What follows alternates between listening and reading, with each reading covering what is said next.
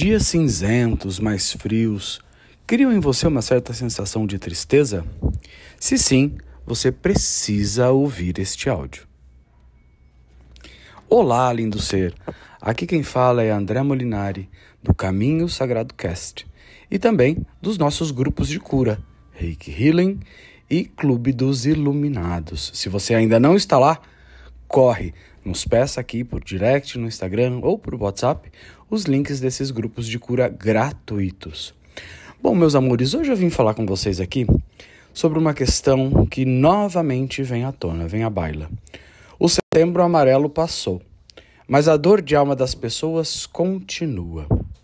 Precisamos falar sobre depressão silenciosa, ou então sobre os depressivos funcionais. Durante os últimos 10 dias, nós temos notado episódios, vamos classificar como interessantes. Pessoas tirando a própria vida em uma questão aí de um espaço de dor de alma muito grande. Um, inclusive, conhecido próximo nosso, muito jovem, cheio de vida, cheio de planos e de sonhos, e que em algum momento entrou em um espaço de noite escura da alma, ou seja, um estado de dor muito grande interno, apesar de externamente não aparentar esse estado ou essa condição.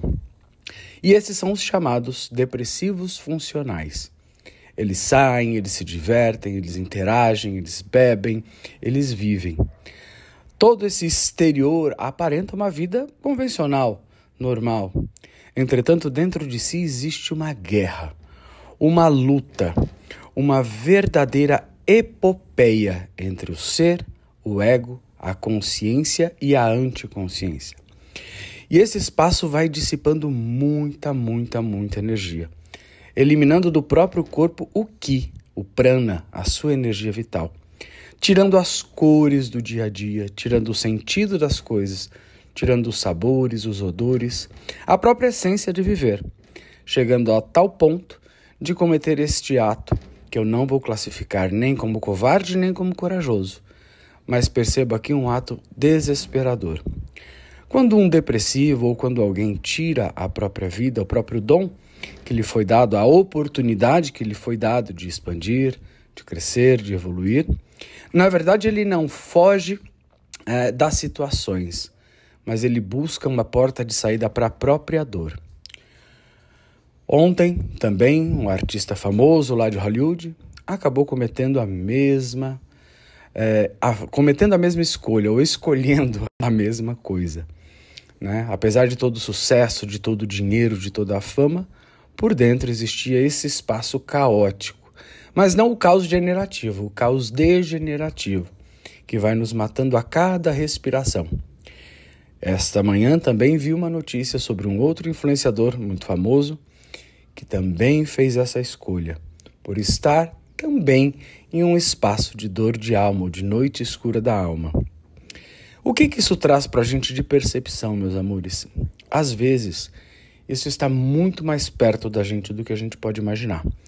Nós nos atemos ao raso da vida, do sobreviver, e percebemos as pessoas apenas ali pelas suas ações, pelas suas atitudes cotidianas, e não percebemos no fundo dos olhos o que está se passando dentro do universo pessoal de cada um.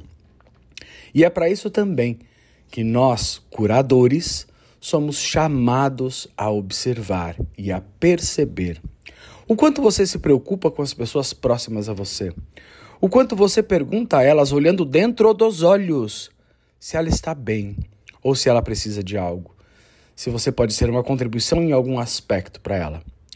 Vamos aí nos perdendo na nossa zona de conforto desconfortável, apenas sobrevivendo, apenas vivendo um dia após o outro no automatismo, e não percebemos às vezes sinais muito sutis que se desenham ao nosso redor. Às vezes um olhar um pouco mais cabisbaixo, às vezes um silêncio ensurdecedor, às vezes uma apatia que pode até parecer momentânea, mas pode representar ou pode apresentar a nós um outro espaço de profundidade, um outro espaço de sofrimento, um outro espaço de vazio. E os vazios eles podem ser preenchidos, e é isso muitas vezes que o, o depressivo funcional ou depressivo silencioso acaba por fazer, acaba por escolher, buscando as muletas e os subterfúgios, buscando muitas vezes as drogas, o sexo desenfreado, o recolhimento e a procrastinação. Então, eu convido vocês, assim como eu também faço esse exercício diariamente, de perceber as pessoas e estar disponível para elas.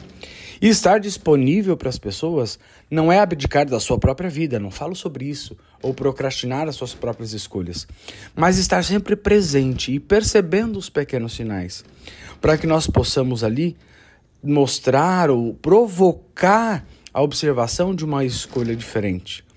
Essa não é uma única saída e essa também não é a saída mais interessante. Até porque quando nós cometemos esse tipo de ato ou quando nós fazemos essa escolha, nós criamos ainda um problema muito maior. Nós fugimos de uma dor para cair dentro da fonte da dor, que é a dor da consciência. A dor espiritual não é uma dor física, a dor espiritual não é uma dor que a gente sente, porque ela é uma dor de consciência. Nós criamos um estado mental ao deixar o corpo que nós podemos criar um céu ou podemos criar um inferno, a partir dos julgamentos que nós fazemos sobre a nossa própria vida, escolha e consciência. Então, meus amores, eu convido vocês hoje a perceberem as pessoas que estão ao redor de você. Pegue uma ou duas pessoas que estão mais próximas, segure pelas mãos, olhe dentro dos olhos e pergunte: Verdade, você está bem? Não para provocar nessa pessoa um estado de não, eu não estou bem, mas para que ela possa sentir em você a segurança de se abrir e dizer: olha, algo em mim me incomoda. E quando essa, essa consciência, quando essa percepção vier à tona, se propõe a ser uma contribuição. Diga: estou com você e não vou soltar da tua mão. Eu estarei aqui para você e por você também, por mim e por você, porque você sou eu em algum aspecto e você faz parte de mim em algum aspecto. Nascemos e fomos criados da mesma fonte. Então não há como doer em você e não doer em mim. Não há como se alegrar em você sem se alegrar em mim também. É isso, meus amores, que eu queria trazer a consciência para vocês. É, devido aos eventos aí que eu tenho visto, que eu tenho observado.